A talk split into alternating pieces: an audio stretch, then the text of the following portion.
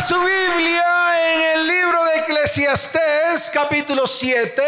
Vamos a leer desde el verso 26 en adelante. Yo quiero que ponga atención. ¿Qué tiene que hacer usted hoy? Claro, ponga atención. Es más, lo invito a que coja la lupa para que vea bien, para que la palabra no se le escape, para que no se la brinque, para que no se la quede.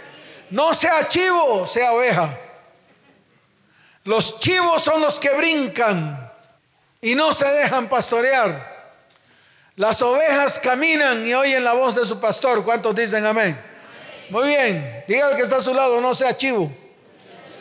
no sea chivo. Ni huela como chivo. Dice la palabra del Señor. Y he hallado más amarga que la muerte, más amarga que la que... Uy, Dios mío. Y he hallado más amarga que la muerte a la mujer, a la que... Cuyo corazón es lazos y redes. Cuando el corazón de una mujer es lazos y redes, ¿usted qué haya? ¿Qué haya? amargura más amarga que la muerte. Amargura más que... Muy bien. Así que varón, se lo digo con todo el corazón y se lo digo de frente. Si la mujer con quien está, su corazón está lleno de lazos y redes, entonces tarde o temprano su corazón será un corazón amargo, más amargo que la muerte. Ahora le voy a hablar a las mujeres. Vamos a cambiar mujer por hombre para que usted vea, mire si eso fue o es lo que le está pasando o fue lo que le pasó. Dice la palabra, y he hallado más amargo que la muerte al hombre cuyo corazón es lazos y redes, cuyo corazón es que y si lo hayas, ¿qué va a pasar con tu vida? ¿Cómo te vas a volver? Amargada. ¿Cómo te vas a volver mujer? Amargada. Más amargada que la muerte. Entonces ya coloqué el ejemplo para ambos géneros. Tanto el género masculino, cuando hablo a los hombres de una manera directa, como al género femenino, cuando hablo de la mujer o a la mujer de una manera directa. ¿Cuántos dicen amén? Pero la palabra no se queda allí. Dice, y sus manos ligaduras. ¿Y sus manos qué? Ligaduras. El que agrada a Dios. ¿Cuántos quieren agradar a Dios? Levante la mano. Entonces, escape de las ligaduras y las ataduras. ¿Cuántos quieren agradar a Dios? Entonces, escápese de las ligaduras y ataduras. Escápese. Si está en medio de ligaduras y ataduras, escápese. ¿Qué tiene que hacer? Escápese, desátese, libérese, rompa los hilos. ¿Qué tiene que hacer? Rompa los hilos que lo atan no solamente a personas, sino también a cosas. Hay personas que están atadas en muchas áreas, por ejemplo, en el área espiritual, en el área que espiritual. El caso mío, cuando yo tenía ocho años, ¿cuántos años tenía? Cuando yo tenía ocho años, mi mamá llevó una brujilda a la casa. ¿Qué llevó mi mamá a la casa? Una brujilda, una viejita. Chuchumequita, ya casi viejita, así que caminaba con bastón. Me acuerdo tanto que para sacar los espíritus inmundos tenía una ramita de matarratón. Y con la matica de mata ratón cogía y le pegaba a las paredes espantando los demonios. Al final teníamos que hacer el rito. ¿Qué tenemos que hacer? El rito que era el bebedizo. El bebedizo que cuando me lo tomaba se suponía que daba cruzado. Es decir, no me entraba ningún demonio. Yo no sé por qué me entraron tantos. Y me entraron muchos la lujuria, la lascivia, la fornicación. Uy, la ronera, la que Eso mamaba ron, la rumba, mejor dicho que no hacía. La vulgaridad, las palabras soeces, la maledicencia. Todo eso me entró.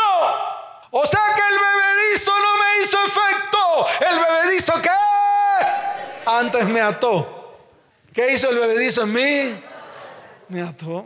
Yo me acuerdo que mi mamá me sentó. Ahí me sentó en una silla, la brujilda a un lado, el bebedizo al otro. Y me acuerdo tanto que me jaló las orejas. Tómatelo, indio maldito. ¿Cómo me dijo? Imagínate, hasta indio maldito me decía mi mamá. Así me dijo. Tómatelo, hijo indio maldito, así. Me, jaló la oreja bien duro. Y yo, y que. Uh. y claro, como yo tenía una cabellera abundante, yo tenía una cabellera abundante, uy, un pelote. Sí, bastante. Entonces me cogió, me cogió de aquí, me cogió de aquí, aquí, de aquí, y me lo jaló así. ¡Ay! Al final tuve que tomarme el agüita negra, porque era bien negra y amarga, yo me acuerdo, todavía me acuerdo. Entonces imagínense, atado a un bebedizo de una bruja y además de eso atado a un sobrenombre llamado indio maldito. ¿Tú crees que podía haber estado vivo si no conozco al Señor? Ahora imagínate tú, imagínate. Imagínate todo lo que nosotros hemos recibido desde el mismo momento en que fuimos engendrados. Desde ahí comenzó toda nuestra desgracia. Desde ahí, desde el rechazo mismo. Porque yo estoy seguro que muchos de los que están aquí fueron rechazados por sus papás, otros por su propia mamá, por las situaciones que, vivieron en el momento. Uno nunca sabe. Uno no sabe porque uno estaba en el vientre. Uno que, ay, ¿cómo se va a acordar uno? ¿Tú te acuerdas cuando estabas en el vientre? Ni a palo, ¿sí o no? Nadie se acuerda. Pero imagínense ustedes del vientre siendo rechazado por un papá o por una mamá. Y además de eso nace uno, nace con el pelo lacio, con el pelo que todo bonito, abundante, y le dicen indio maldito. Y después confronto a mi mamá de una manera cariñosa, le digo, ven acá mamita, ¿tú por qué me decías indio maldito? Y me dice, de cariño, Luisito. El apodo me lo, me lo puso de qué? de cariño. Imagínense, 26 años sin tener nada. 26 años sin tener nada, trabajando como burro, inteligente, con buenos títulos, con buenas empresas. Y todo lo que me entraba por el bolsillo derecho, me salía por el bolsillo izquierdo. No veía dinero para mí, no veía prosperidad en mi casa, no teníamos nada. No tenía casa, no tenía un buen carro. Mis hijos estaban estudiando en, ¿cómo se llama eso? En el bienestar familiar. Allá los dejábamos.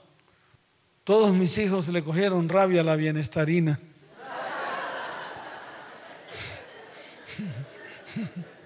Eso es lo que le daban a diario, bienestarina. Y yo trabajé como burro, ingeniero de sistemas de ocho empresas. Imagínense sistematizando empresas en Bogotá, en Neiva, en Arauca. Viajaba, iba a Tunja. Allá sistematicé varias empresas. Y no tenía un peso. Y un día fui a una iglesia donde vinieron unos viejitos a hablar acerca de liberación. hablar de cerdos en la sala. No sé si usted se acuerda de ese libro. Y yo me senté y empezaron estos estos pastores a hablar acerca de todas las ataduras, de todo lo demás. Y yo me ponía la mano en la cabeza. Yo decía, Dios mío, todo lo que están diciendo ellos, todo lo hice yo. Brujería, hechicería, abortos, fornicaciones. Hasta una escoba con falda para mí era una princesa. No se ría que para usted un transmilenista es un princeso. Y para rematar, porque tienes que chocolatina en el pecho y remolino en la espalda. Y se ata a unas personas que usted ni conoce. Una vez vino una mamá aquí a consejería y dice, pastor, es que mi hija se casó, pero no, ni siquiera sé quién es el man. Le digo, ¿cómo así? ¿Con quién se casó? ¿Con qué desconocido transmilenista se casó? Si se supone que la primera que tiene que bendecir el matrimonio de sus hijas es la mamá. Y eso nos está pasando ahora. Conocemos lo que sea y a lo que sea le damos el corazón sin saber de dónde viene ni para dónde va. Ay, es que nos enamoramos. ¿Y acaso el, el amor es loco? ¿O el amor Dios lo constituyó para poder generar descendencias y para poder hacer hogares y familias? ¿O para qué cree usted que fue hecho el amor? ¿Para qué? Si no fue para bendición. Pero hoy en día los amores de hoy se constituyen en maldición para muchos. ¿Por qué? Porque en vez de ser un amor con propósito para fines específicos o para propósitos específicos se convierten en relaciones maldicientes, relaciones que dañan vidas, descendencias. Amén. ¿Cuántos dicen amén? Entonces ahí les estoy anunciando las ataduras que tal vez hay en su vida, así como ocurrió conmigo. Cuando estos pastores comenzaron a predicar, todo se me vino en la cabeza, todo, toda mi vida, desde el momento mismo en que yo tuve uso de razón o me acordaba de las cosas. Y todo lo que decían allá era como si fuera el reflejo, el espejo de mi vida. Y dije, no quiero más. Que dije, no, no quiero más. Yo quiero tener una casa, tener un buen vehículo, poder matricular a mis hijos en buenos colegios, que ellos después tengan buenas universidades, verlos prosperar, ser bendecidos, profesionales. Esa fue la meta con mi esposa. Pero le quiero decir algo, para que eso se pudiera cumplir, tuve que romper una cantidad de cosas en mi vida, que yo sabía que las tenía, pero por mi testarudez nunca hice lo que tenía que haber hecho delante de Dios. Y seguí mi vida común y corriente. Me convertí al cristianismo y seguí mi vida común y corriente, creyendo que el cristianismo era un juego.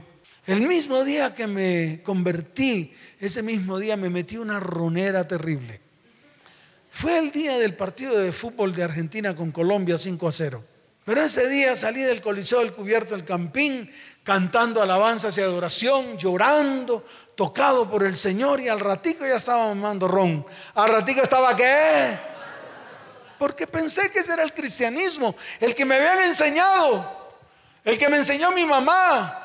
Ese fue el cristianismo que yo comencé a practicar a pesar de que había aceptado a Cristo en mi corazón. Cuando oigo a estos pastores es me doy cuenta que el cristianismo no es una baratija. Tenemos que comenzar a trabajar la libertad con que Cristo nos hizo libres en la cruz del Calvario. Tenemos que ponerlas en práctica tú y yo. ¿Cuántos dicen amén? ¿Cuántos dicen amén? Denle fuerte ese aplauso al Señor.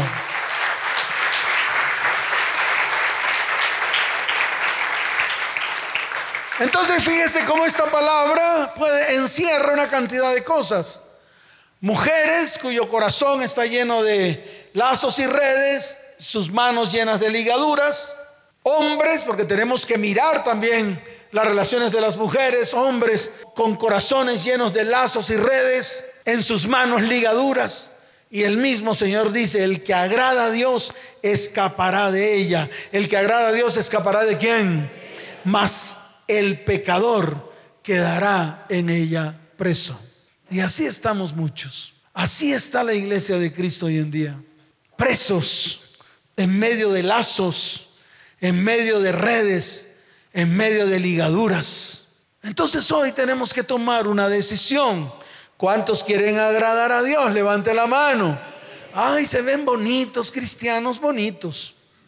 Todos con carita cuchiflí, amén tiene que estar dispuesto a hacer lo que tiene que hacer. Tiene que estar qué? Si no está dispuesto, de nada le va a servir, de nada le va a valer. Sentarse en esa silla, levantar la mano, poner cara cuchiflí, pedirle perdón a Dios, llevar eso a la cruz del Calvario. Cuando salga a la puerta va a seguir igual de atado. Porque aquí, además de hacer todo eso en la cruz, hay que tomar acciones. ¿Hay que tomar qué? Acciones. Le voy a explicar qué es una atadura o una ligadura. Escuche, es un elemento espiritual invisible. ¿Es un elemento espiritual qué? Invisible que te impide el movimiento y el avance en las áreas de tu vida. Se lo puedo mostrar a través de una cuerda y le puedo poner varios ejemplos. Por ejemplo, en su vida económica.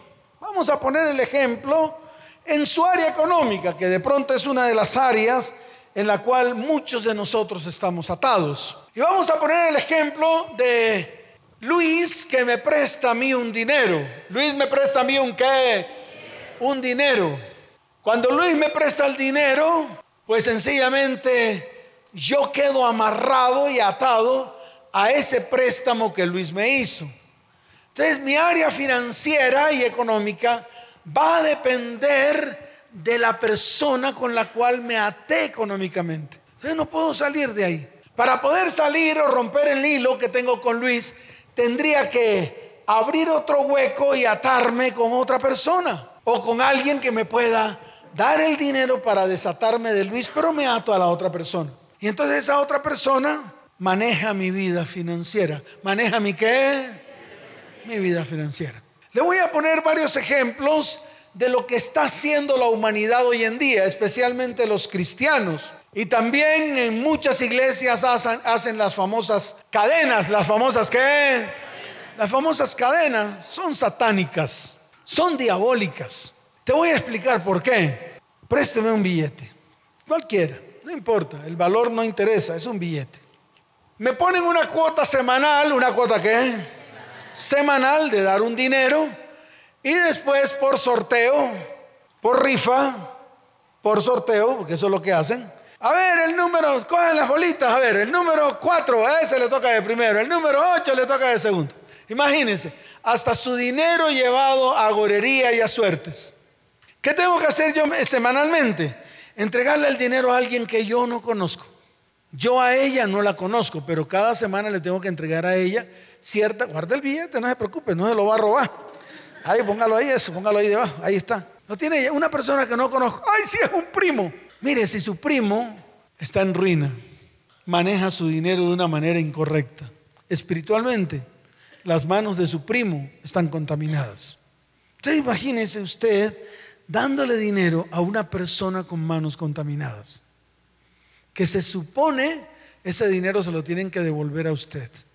¿Qué está haciendo usted? Usando su dinero para iniquidad.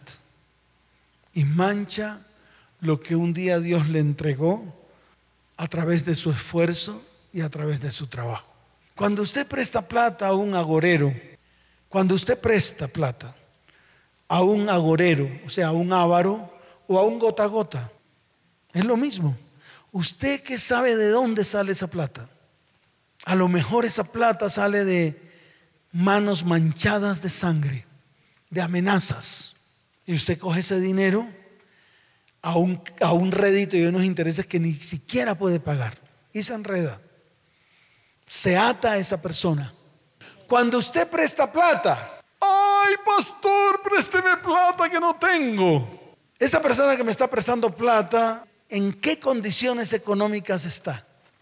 ¿En qué condiciones económicas está si tiene que prestar plata? Dígalo usted, dígalo usted. Claro, mal. Está en ruina. No tiene con qué sostenerlo, con qué comprar o con qué mantenerse. Se tiene que prestar plata. Imagínese usted entregando su dinero que lo trabaja con esfuerzo, que Dios le dio el trabajo de bendición, entregándoselo a un arruinado. Por eso la Biblia es clara. Esto es lo que dice la palabra. Si tú prestas, te enlazas con la persona con la cual prestas. Es lo mismo, pero de una manera gráfica para que lo entienda la iglesia. Ahora, ¿cuáles son los créditos permitidos? Yo diría que ningún crédito es permitido, pero por ejemplo, cuando uno compra bienes, cuando uno compra qué? Claro, cuando uno compra bienes, si va a comprar una casa, pues obviamente la casa tiene el valor del crédito menos el 30% que usted paga de inicial. Para el caso de vivienda de interés social o de interés prioritario, pues el 10%. Pero hay un valor y el valor está reflejado en el valor de la vivienda. Por lo tanto, usted siempre tendrá un respaldo con lo que compró. Pero, por ejemplo, usted sale ahorita a las 12 y 40 de aquí. ¿A qué horas va a salir? A las 12 y 40 de aquí. Se va para un restaurante, en la cartera lleva la tarjeta de crédito invita a su suegra para quedar bien con ella. Entonces su mujer le sonríe y esa, esta noche va a ser usted feliz con su esposa porque la invitó a almorzar. Se sientan toda la familia, imagínese, toda la familia en un restaurante de esos finos. Y usted llega al final y le dice al mesero, por favor tráigame la cuenta. Por favor tráigame la qué? La cuenta. Entonces le traen la cuenta. Usted coge la tarjeta de crédito y paga. ¿La tarjeta de crédito y qué? y paga con la tarjeta de crédito, a las tres horas usted está en la letrina botando lo que se comió y el crédito le queda. Lo mismo cuando hace mercados. Hace un mercado a seis meses y el mercado le dura una semana. Debe la plata y ya se comió lo que pagó. Imagínese usted manejando su economía de esa manera. ¿A qué está atado? Precisamente a un espíritu inmundo. Está ligado a un espíritu inmundo. Y ese espíritu inmundo lo quiere arruinar, acabar económicamente. Usted tiene que salir de esa atadura. Usted tiene que tomar acciones y comenzar a hacer un plan. ¿Comenzar a hacer un qué?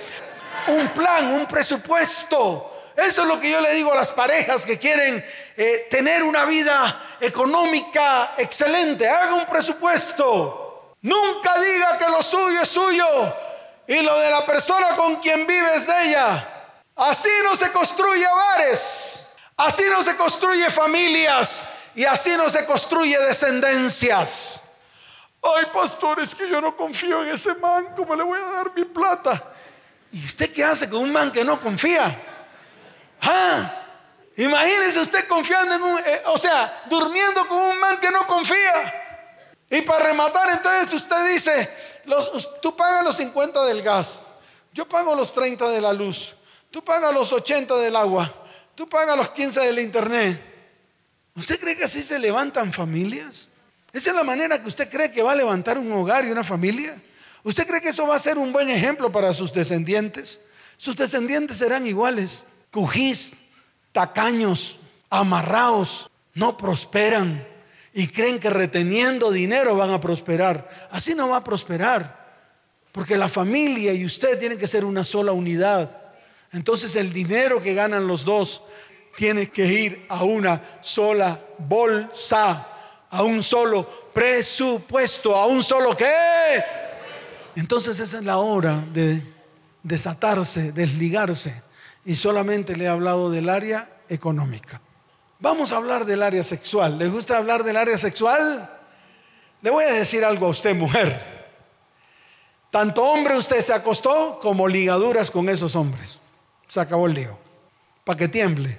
Es más, si el mango que se acostó es un marihuanero, pues si sale un hijo, sale marihuanerito. ¿Le guste o no? No, no me gustó. Pues me importa un pito que no le guste. Pero esa es la verdad. Si usted se acuesta con un ladrón, sus hijos saldrán ladrones. Se acabó el lío por herencia, por ADN. Quiéralo o no quiéralo. Por eso, vuelve y le rastrillo. Cuando se vaya a conseguir a un man, sepa quién es. No puede ser cualquiera. Cualquiera no es para usted. Cualquiera no lo merece a usted. Y cuando le hablo a ella, le hablo a todos ustedes. ¿Cuántos dicen amén? Lo mismo le digo a los hombres. Cualquier mujer no es para usted. Busque propósito.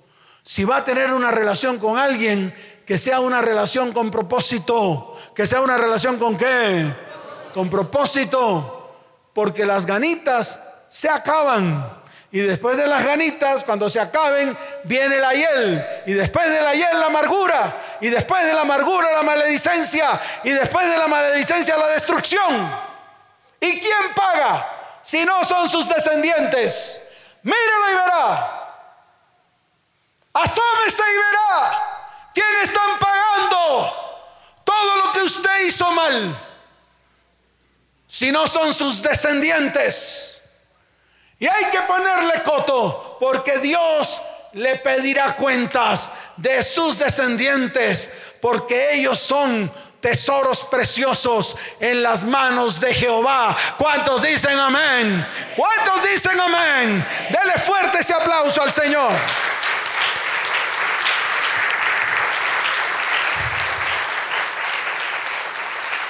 Esas relaciones sin compromiso esas relaciones que no sirven para nada.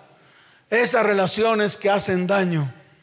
Esas relaciones incorrectas. Relaciones que incorrectas. Yo le voy a decir algo a usted, mujer.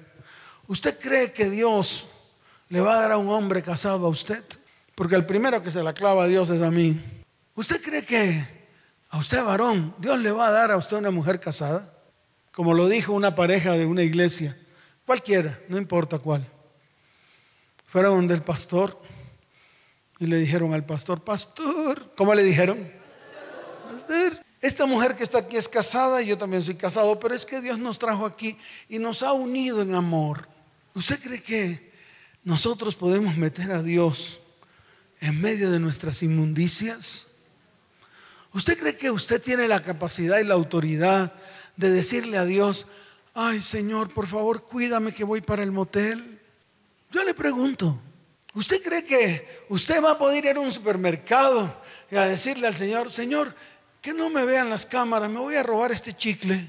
O está en la empresa y le va a decir al Señor, Señor, es que mis hijos necesitan papel para imprimir los trabajos. Me voy a robar media resma y me voy a robar tres lápices y cuatro esferos y esta regla y este transportador. Ay, esta escuadra, eso todo lo necesita mi familia, mis hijitos, mis hijitos que necesitan estudiar. ¿Usted cree que Dios se puede confabular con usted para que usted haga maldad o trasgreda todos los mandamientos de Él? ¿Usted cree que Dios se va a mangualar con usted? De tal manera que en la empresa donde trabaja usted puede guardarse el papel higiénico que lo acabaron de poner ahí y usted lo necesita en el baño de su casa, como pasaba aquí en la iglesia. ¿Usted cree que por qué tuve que poner dispensadores de 200 pesos? Porque aquí llegaban unas viejas y cogían y enredaban el papel higiénico en su mano, riqui raca, riqui raca, riqui raca, riqui raca, riqui raca, riqui raca, riqui raca, riqui, y lo metían en su cartera. Y creían ellas, las cristianotas esas que venían aquí, creen que Dios les va a, o se va a mangualar con el robo que ellas hacían aquí en esta iglesia. Entonces no se confunda. No crea que Dios es su alcahuete ni es el alcahuete de sus pecados. No crea que porque usted es feliz con lo que está haciendo, entonces Dios es también feliz con lo que usted está haciendo mal. Todo lo que usted haga mal, tarde o temprano se levantará un argumento contra su vida. Y ese argumento que se levanta contra su vida, tarde o temprano lo va a destruir. En alguna área de su vida, llámese emocional, llámese física, llámese sexual, llámese económica, o llámese espiritual. Entonces no crea que Dios es su alcahuete. Por eso hemos venido a este lugar, porque es necesario que Dios nos diga las cosas como están escritas en su palabra. Amén. ¿Cuántos dicen amén? Toda atadura o toda ligadura con el paso del tiempo termina desarrollando un hábito y una conducta. Y esto genera más hábitos. Las personas que han tenido relaciones sexuales y las tienen una y otra vez y otra vez y otra vez, terminan con esa persona, se unen a otra persona, siguen teniendo relaciones sexuales y relaciones sexuales sin fundamentos, sin principios, quedan embarazadas, vienen a la 33, abortan, siguen teniendo relaciones y relaciones y relaciones, se convierten al Señor, siguen con la relación, nunca paran. ¿Qué es eso si no es un hábito repetitivo en su vida sexual? ¿Qué tiene que hacer? Parar, detenerse. Haga barbecho, limpia las espinas y los cardos que hay en medio de su tierra. Eso es lo que tiene que hacer. Aquí viene una mujer, no sé si estará por ahí, me dijo, pastor, ¿cómo me dijo? Pastor, pastor. Hace 14 años tuve un hijo. 14 años después me volví a equivocar. Le dije, fácil, ahora tienes que trabajar para mantener dos. ¿Cuántos tienes que mantener? Si antes tenía que trabajar para mantener uno, ahora tiene que trabajar para mantener cuántos? Dos. ¿Qué hago? Perdone al de hace 14 años. ¿Qué tiene que hacer? Claro, háblele bien a su hijo de ese que un día la dejó embarazada, ¿verdad? Y sencillamente se fue y la abandonó y le tocó a usted y a sus papás sostener a su hijito lindo. Así se lo dije. Perdónele a ese. Reúnese con su hijo de 14 años, dígale, hijo, yo quiero pedirte perdón, quiero limpiar el nombre de tu papá, quiero limpiar el nombre de quién. No, pastor, no, el maldito ese no. Sí, tiene que hacerlo, le guste o no. Le guste o no, tiene que hacerlo, le guste o no. Y se lo vuelvo a repetir, le guste o no. Al que le robó usted tiene que perdonarlo, le guste o no. Al que lo traicionó usted tiene que perdonarlo, le guste o no. Porque si no lo hace, si yo, por ejemplo, Luisito, Luisito es él, me hizo un trabajo, me hizo un qué, que me costó 20 millones de pesos de un trabajo de qué, de mampostería, me hizo el trabajo de mampostería, de pronto de pronto me hizo alguna estructura, de pronto me hizo los, los eh, ¿cómo se llama esa vaina? Los, no, los vainosos esos que ahora se usan, los drywall. Me hizo un trabajo completo, costó 20 millones de barras. ¿Cuánto costó? Entonces yo cogí y le di 10 millones de barras. Listo, comience. Le dije yo al Luisito, comience Luisito a hacer el trabajo. A la semana llega Luisito, cogió los 10 millones de barras y en vez de hacerme el trabajo a mí se fue. Se los gastó, nunca volvió. Le di, le di timón, le di qué? Sí, a través del celular, timón. O sea, timón es marca y marca. ¿Tú te acuerdas que antes los teléfonos eran de ruedita? Que parecían un timón. Eso. Nadie contestó. Se fue Luisito con la plata, me tumbó. ¿Qué hizo Luisito conmigo? Claro, me estafó, me estafó. Si yo a Luisito no le perdono los 10 millones de pesos, cada vez que yo hable de Luisito, es como, estire la cuerda, es como si la cuerda la templara y lo atrajera a mí. Me ato a él, me ato a su ruina, me ato a su robo, me ato a su estafa, me vuelvo cómplice de todo lo que él me hizo. Entonces, ¿qué hago yo? Luisito, te perdono. Se suelta la cuerda, quedó libre. Perdió 10 y yo prefiero tener un corazón sano, un cuerpo sano, una cabecita sana, un colon sano. ¿Un colon qué? Que cada vez que vaya al baño no tenga yo que... Que si me como un pedazo de pan, que... Qué, qué, terrible! no me puedo comer un pan, o me prasol, Esas son las ataduras, producen eso. Producen enfermedad en los huesos, producen enfermedad en el colon, producen enfermedad en el sistema digestivo, viene cánceres. Es eso. Entonces yo prefiero soltarlo. Lo mismo pasa con el papá de su hijo. Además, le voy a decir, mujer, el papá de su hijo depositó algo que solamente él pudo depositar en usted. Su simiente, sea quien sea. Sea el hombre más malo del mundo, sea el más perverso, sea el que le hizo más daño, el que no le hizo daño, el que sí le hizo daño. De todas maneras, tiene la simiente dentro del vientre. Y esa simiente produjo un hijo, produjo un qué? Un descendiente. Y si usted maldice la semilla, maldice la simiente y maldice a su hijo. Se acabó el lío. Por eso tiene que hacer lo contrario. Bendiga la simiente y si bendice la simiente, bendice la simiente que está en su hijo y su hijo es bendecido. Se acabó el lío. No con esto quiero decir que usted se vuelva a acostar con ese man. Ni a palo. Ni a qué. Pero lo perdono. Pero lo que, dígalo fuerte, ¿qué hago con él?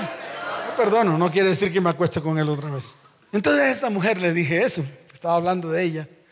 Le dije eso, ya sabe, perdona el de 14, de hace 14 años. Ay, ahora qué hago con este. Tuve una hijita de tres meses, miren, aquí está, pastor. A ese también. ¿Qué tiene que hacer con el papá de la hijita? Y le dije, pero ciérresela cremallera. Ciérrese la qué. Eso no le gusta a la gente que se lo diga. Pero esa es la verdad. Haga barbecho. Espere el tiempo de Dios. Que Dios traerá al que es correcto para su vida. Y con ese que es correcto, usted hará un verdadero hogar una verdadera familia y una verdadera descendencia, en vez de estar atándose con uno, otro, otro, otro, otro, o usted varón estar atándose con una, pruebe aquí, esta no me sirvió, esta es igual a la mujer que tuve, esta es peor que la otra, esta es la tata, la otra era la coa, esta era terrible, la patico, pantera, tigre, cocodrilo, y todas le van a parecer iguales, todas le van a parecer qué, porque no está fuera de usted, está dentro de usted. Está metido en su vida, es espiritual. Y usted tiene que comenzar a arrancar todo eso que hay en medio de usted, que trae maldición, maldad, iniquidad en medio de su vida, su hogar y su descendencia. ¿Cuántos dicen amén? ¿Cuántos dicen amén? Dele fuerte ese aplauso al Señor. Fuerte ese aplauso. Por eso le digo, si sus relaciones o las relaciones emocionales, sexuales, económicas que usted tiene son relaciones incorrectas, antes de ir a la cruz del Calvario para romper el hilo, Primero rompa esas relaciones. ¿Qué tiene que hacer? Antes de llevar su ruina a la cruz del Calvario, primero haga un plan de pago de todas las deudas que tiene con la cual usted está atado. Y se lo tengo que volver a repetir porque eso es lo que tenemos que hacer. No como alguien que vino a decirme, es que Cristo ya llevó mi maldición y le digo yo, pero la tiene vivita. ¿La tiene qué? Vivita. Así se lo dije. Cristo llevó su maldición, pero en usted está viva la maldición. Está ahí, la estoy viendo. La estoy viendo en su relación familiar, la estoy viendo en su relación de pareja, la estoy viendo en su economía, la estoy viendo en su parte espiritual, la estoy viendo en su parte emocional, la veo en todas partes. O sea que en otras palabras, Cristo no se llevó nada de usted. ¿Y sabe por qué? Porque nos amangualamos, porque los consentimos, consentimos las maldiciones, consentimos las ataduras. Y vuelvo y repito, ya basta. Póngase firme delante de Dios para que Dios comience a hacer algo grande en su vida y usted sea libre en el nombre de aquel que trajo libertad a su vida, a su casa, a su hogar y a su descendencia. ¿Cuántos dicen amén? Dele fuerte ese aplauso al Señor. Fuerte ese aplauso.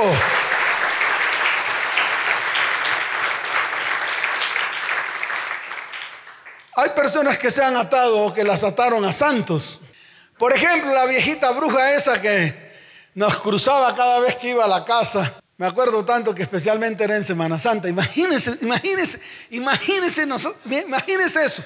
En plena Semana Santa y preciso la brujilda se aparecía cada año en Semana Santa para hacernos los bebedizos. El día ese me dijo, tu guarda protector, así me dijo, tu guarda protector es Fray San Martín de Porres.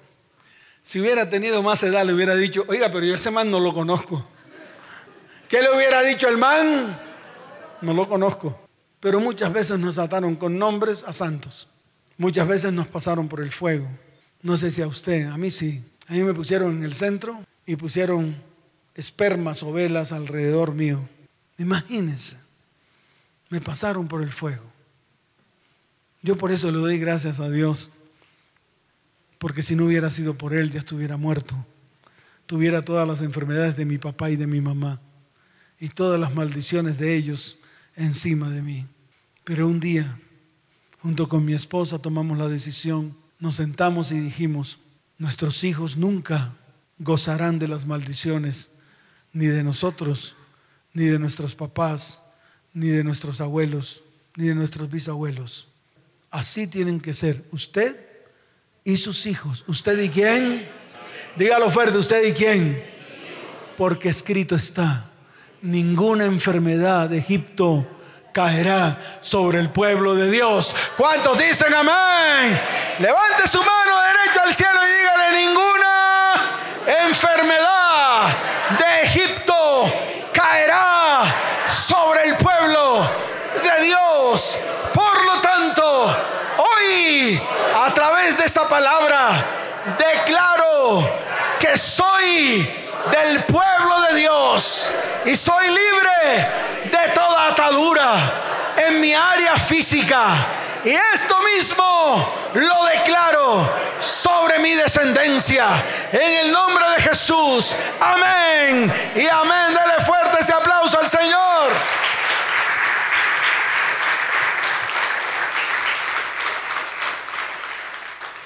Ataduras por idolatría. ¿Ataduras por qué? Atados a ídolos. Mire, escuche, usted tiene que pisar blandito en las cosas de Dios. No crea que Dios puede ser burlado. Y se lo digo con todo el corazón, para que usted tome conciencia de todas estas cosas. ¿Y todo esto de dónde viene? De nuestras idolatrías anteriores, de nuestras idolatrías pasadas, de todas las costumbres y rituales que traemos del pasado. ¿Por qué no rompemos todas esas ataduras para ser libres? Es que lo que Dios quiere es hacernos libres. ¿Cuántos dicen amén? Mire, otra costumbre que traemos es atarnos a los muertos. ¡Qué barbaridad! Veo cristianos que todavía van a los cementerios a visitar, dice a la mamá o al papá o al abuelo o a la abuela. ¿Quién ha dicho que el que se muere está en el cementerio? Y son cristianos que yo no sé de dónde sacaron eso, pero van y están desatados a esos muertos. Usted no tiene que atarse a nada. El que murió, murió, se enterró, se calcinó y se acabó el lío. Usted no tiene que visitar a nadie porque el muerto no está ahí. Usted no tiene que hablar con el muerto. Mamá, así hace mi hermana. Va a la tumba de mi mamá. Primero la sea, primero qué. Claro, eso la limpia y después habla con mi mamá y le dice, mamá, ahí te dejo la tumba limpiecita. Mi hermana, de pronto lo está viendo y ojalá lo vea para que ella entienda que no puede jugar con Dios. Primero que todo, la palabra dice que uno no se puede meter con los muertos, ni siquiera hablarles. Ya no están aquí en la tierra, ya uno no puede hablar con ellos. Pero sin embargo, Mónica va los domingos a visitar la tumba de mi mamá y a hablar con mi mamá. Un día le dije, ¿tú con quién crees que hablas? Dime. Pues con mi mamá le dije, no, con un demonio, con un espíritu inmundo, porque ya mi mamá no te puede escuchar, ya está muerta. Y hoy en día hasta los cristianos hacen eso. Los cristianos van a los cementerios a hablar con sus muertos. Y en la misma palabra dice que nosotros no podemos hablar con los muertos. Entonces son ataduras. Tiene uno ataduras con personas, e incluso con personas que ya murieron. Y uno está atado a esas personas que ya murieron. Hace unos días vino una señora, me dijo, pastor, ¿cómo me dijo? Pastor, era una cabrita. Yo pensé que era una ovejita, pero no era una cabrita. Y me empezó a contar su historia. Una historia muy triste, en todo el sentido de la palabra. Me dijo, pastor, yo creo que debe estar por ahí. Me dijo, pastor, desde muy niña, mi papá me manoseaba, mi papá me violó. Y además de eso, me dijo que era una prostituta de 10 pesos. Qué terrible. Qué terrible que el propio papá viole a su propia hija y además de eso le empuje una maldición terrible. Yo le hago una pregunta. ¿Cómo cree usted que fue la vida de esta mujer? Una vida desastrosa. Primero que todo porque se ligó sexualmente a su propio pariente, que es una maldición. ¿Es una qué? Claro, es eso. El problema no es que el papá la haya tocado la haya violado, el problema es que hay una maldición. ¿Me están entendiendo? ¿Ustedes me entienden? Tienen que entender la parte espiritual.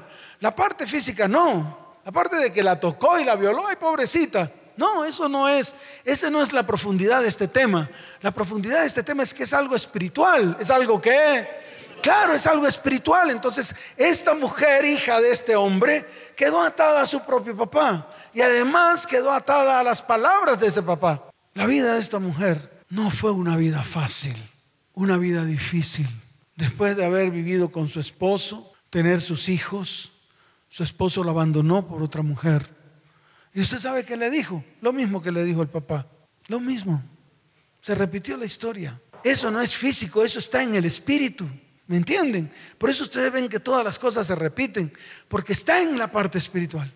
Y este hombre le dijo a la mujer lo mismo, tú eres una prostituta de 10 pesos, no te amo, ya no te quiero, te dejo.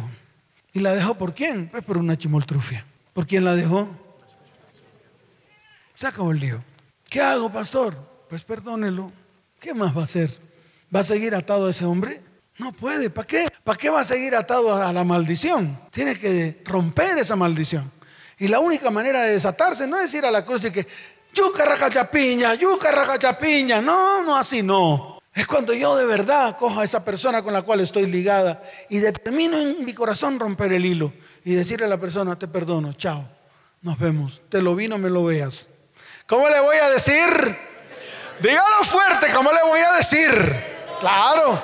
A todos usted hoy le tiene que decir así, te lo vi, no me lo veas. ¿Cómo le va a decir? Dígalo fuerte, ¿cómo le va a decir? Claro, te lo vi, no me lo veas. Chao, te veo. Te veo macabeo y no lo creo. Se acabó el lío. ¿Y qué pasa con su vida? Se desliga y usted queda libre. ¿Usted queda como? Libre. Entonces imagínese la tarea que tenemos que hacer. Sentarnos, coger un cuaderno Juan Perico de los Palotes, te lo vino, me lo vea, Juan no sé qué, eh, Pedrito Pérez, Juanchito Trucupey, Todos los nombres, anótelos todos, todos. Y si de pronto hubo una mujer por ahí también, María la Baja, y sigue avanzando. Ricky Raca, Ricky Rica, le estoy hablando a las mujeres. Porque ahora no se sabe. Ahora no se sabe, ahora, ahora dos mujeres andan y la, la, la, la, la, como si eso Dios, Dios dice, Dios es amor, no es que Dios es amor, no, la palabra no dice eso, no lo dice, lo siento por usted, lo siento por usted, pero si la palabra me dice eso, yo lo hago, pero si la palabra no me dice eso, pues yo no lo hago, porque la palabra es la que me guía y la única manera de escuchar a mi pastor es a través de la palabra, ¿a través de qué? Porque los hombres pueden hablar paja y hablan los hombres y Dios no es el que habla. Cuando Dios habla a través de su palabra, es Él el que les está hablando a ustedes. ¿Cuántos dicen amén? El resto es bulla, el resto es paja. ¿Cuántos dicen amén? ¿Ya lo entendieron? ¿Está bien entendido cómo es todo esto? Entonces, mírelo desde el punto de vista espiritual. Siéntese, coja un cuaderno. En su área económica, coja un cuaderno, haga un presupuesto, coloque todas sus deudas ahí y dígale, Señor, no he podido pagar nada de esto pero quiero proponérmelo.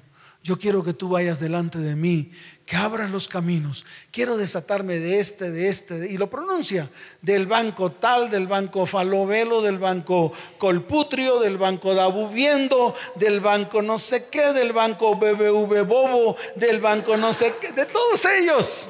No sé qué tiene, del aviso, de la Mastorcor, de todos ellos. Desátese. Si tiene cinco tarjetas, quédese con una. ¿Para qué cinco? No, se lo digo de verdad. Trate de comenzar a pagar sus deudas, pero, pero no lo haga en sus fuerzas. No lo haga viendo ante el primo. Primo, préstame dos millones para pagar la tarjeta de crédito. ¿Qué ha hecho? No ha hecho nada. Da lo mismo. No, delante de Dios, Señor, yo quiero ser libre de estas ataduras. Y le muestra, estoy aquí atado, aquí atado, aquí atado, aquí atado. Con Juan Perico los palotes, ese que me tiene llevado del bulto. Como viene uno aquí, pastor, hay uno que me tiene llevado del bulto, es un agorero de esos que prestan al, ¿cómo que se llama eso? Al gota a gota. Le dije, pues ve delante de Dios. ¿Cuánto le debe? Seis millones, listo. Usted determina en su corazón pagar eso en seis meses. Y se acabó el lío. ¿Y qué hace usted en seis meses? Pues lo paga. Coge un millón el primer mes, dos, otro millón el segundo mes, otro millón el tercer mes, lo guarda. Y luego va donde el man y le dice, chao, tomas tus seis millones. Se acabó el lío. Mientras tanto sigue atado con los intereses, pero paga. ¿Pero qué? Pagó su deuda, si no durará para usted toda la vida esa deuda y nunca la podrá pagar. Pero cuando usted lo hace delante de Dios, para que sea Él el que vaya como bandera delante de usted, abriendo los caminos y trayendo bendición a su vida, a su hogar y a su familia, porque usted no pudo solo. Por su fuerza usted se arruinó pero por la fuerza de Dios usted es libre. ¿Cuántos dicen amén? Fuerte ese aplauso al Señor.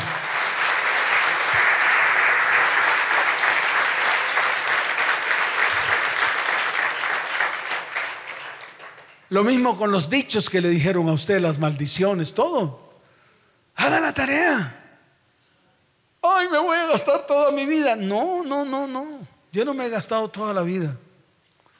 Los sobrenombres carepluma, boquemojarra, carecaimán. ¿Qué tal papás diciéndole a sus hijos, mi bobito, mi bobito, mi bobito? Se quedó bobito. Por ahí me escribieron un poco de personas. Ay, pastor, a mí me decían yo no sé qué, a mí me decían yo no sé cuánto, a mí me decían yo no sé cuánto.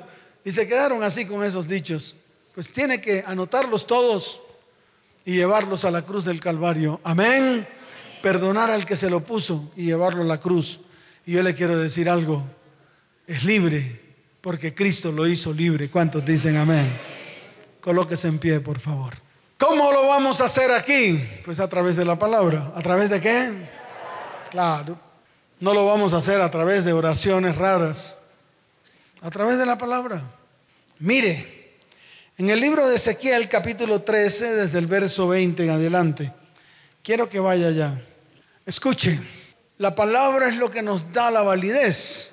Porque yo puedo decir muchas cosas.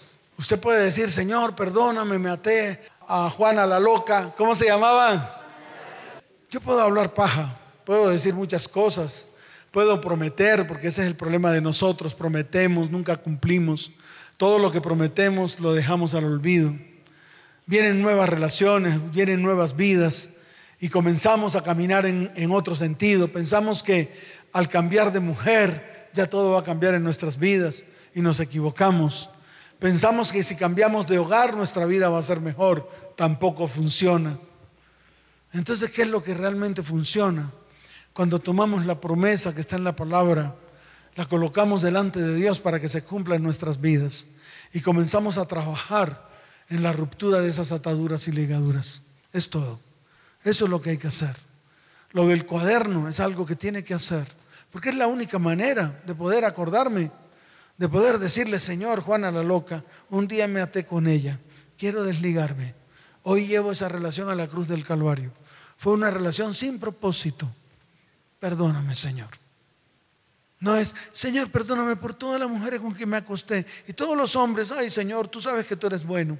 Y yo soy tu hijo. Y tú eres mi padre. Y yo soy tu hijo. Y tú eres mi padre. Y el Señor te dice, y Dios es un Dios de propósitos. Dios no es un Dios mago. Ni es agorero. No, ese no es Dios. El de la Biblia es un Dios de propósito. Y quiere colocar en este pueblo propósitos firmes. ¿Cuántos dicen amén? Levante su mano derecha al cielo y dígale, Señor, hoy vengo delante de ti.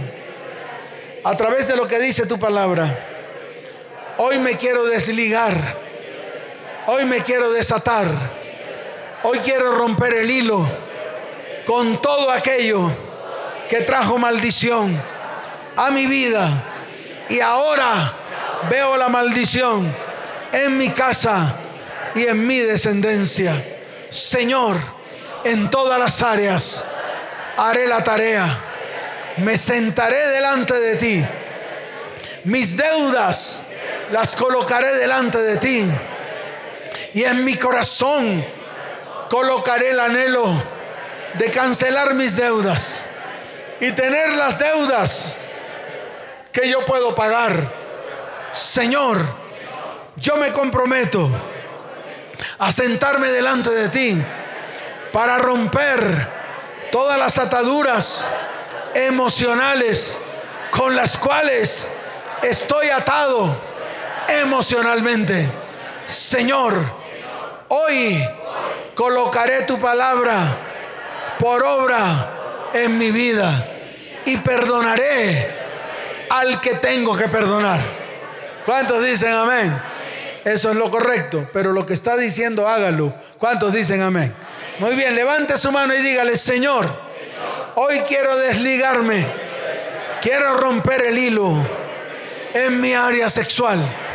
Señor, hay una lista, hay una lista, la cual voy a comenzar a elaborar delante de ti porque quiero desatarme, quiero romper el hilo en el área sexual de todas las personas con las cuales tuve relaciones sexuales, las cuales fueron sin propósito, las cuales trajeron a mi vida maldición, con las cuales vino amargura más amarga que la muerte pero colocaré delante de ti cada una de estas personas con las cuales me ligué y me até. Señor, Señor, hoy declaro lo que dice tu palabra. ¿Están listos? Muy bien, ¿están listos? Muy bien, abra la Biblia. Libro de Ezequiel capítulo 13, verso 20. Escuchen, aquí el Señor está hablando de que está en contra, ¿está en qué? En contra de todos aquellos que se ligaron a usted. Amén. Todos aquellos que se ligaron a usted, que colocaron en su vida vendas y velos mágicos. ¿Vendas y qué? Con la cual casaron su alma. ¿Qué casaron? Casaron su alma, su espíritu, sus finanzas, su parte física. Amén. Muy bien. Esta es la palabra, la promesa. Y esta es una palabra que está escrita en la Biblia. Una palabra que declaró el mismo Señor contra todos los que ataron al pueblo de Israel a la maldición, a la ruina, a la destrucción. ¿Cuántos dicen amén? La vamos a usar porque salió de la boca de Dios. Y lo vamos a usar para nosotros. ¿Cuántos dicen amén? Levante su mano y dígale, Señor, así has dicho tú. He aquí, tú estás en contra de las vendas mágicas con la cual casaron mi alma al vuelo, casaron mi espíritu, casaron mis finanzas, casaron mi vida económica, casaron mi vida emocional y casaron mi vida física. Señor, todas esas personas que me desviaron del propósito, todas esas personas con las cuales me até, tú dices en tu palabra que tú estás en contra de esas vendas mágicas que colocaron en mi vida y que ataron mi hogar y que ataron mi descendencia. Hoy tú dices en tu palabra que tú me librarás. Diga, tú me librarás. Tú me librarás de las manos de los que me ataron y me soltarás para poder volar como ave, para poder volar y cumplir propósito que tú tienes para mi vida, para mi hogar y para mis descendientes. Señor, tú dices en tu palabra que tú romperás los velos mágicos y me librarás de la mano de aquellos que ataron mi vida en el área espiritual, en el área física, en el área económica, en el área emocional, en el área sexual, en todas las áreas en las cuales quedé amarrado, atado con hilos invisibles. Señor, y yo sabré quién eres tú. Aquel que vino a cumplir el propósito que está escrito en el libro de Isaías, capítulo 61. Señor, tú viniste a esta tierra a cumplir un propósito y que ese propósito es en mi vida, en mi hogar, en mi familia y en mi descendencia, verdad y vida. Diga, Señor, tú fuiste enviado. Diga, fuiste enviado a predicar buenas nuevas a mi vida, a mi casa, a mi hogar y a mi descendencia. Tú viniste a vendar a los quebrantados de corazón. Tú viniste a publicar libertad. Diga a publicar libertad a mi casa, a mi hogar y a mi descendencia. Tú viniste a abrir las cárceles en las cuales está mi vida, mi hogar, mis hijos y mi descendencia. Señor, Hoy es el día en el cual levantas bandera porque ha llegado el día de tu venganza contra todos los enemigos que se han levantado para destruir mi vida, mi hogar, mi descendencia. Ahora mismo declaro, declaro que viene consolación para mi corazón. Tú has ordenado que mi aflicción sea quitada y venga tu gloria en medio de mi vida. Señor, derramarás gozo, gozo, manto de alegría y nunca más estaré en angustia. Padre, seré llamado árbol de justicia, plantío de Jehová para tu gloria reedificaremos las ruinas antiguas, levantaremos los asolamientos primeros, restauraremos vidas, hogares, descendencias, porque este tu pueblo será llamado tu remanente, al cual abrirás los cielos y derramarás bendición hasta que sobre y abunde Hoy se sanan los escombros de muchas generaciones y seremos llamados sacerdotes de Jehová, ministro de nuestro Dios. Seremos llamados, comeremos las riquezas de las naciones y con tu gloria vendrá bendición, sanidad y libertad sobre nuestra vida, hogar y descendencia en el nombre de Jesús. Amén y amén. Dale fuerte ese aplauso al Señor. ¿Cuántos dicen amén? ¿Cuántos dicen amén?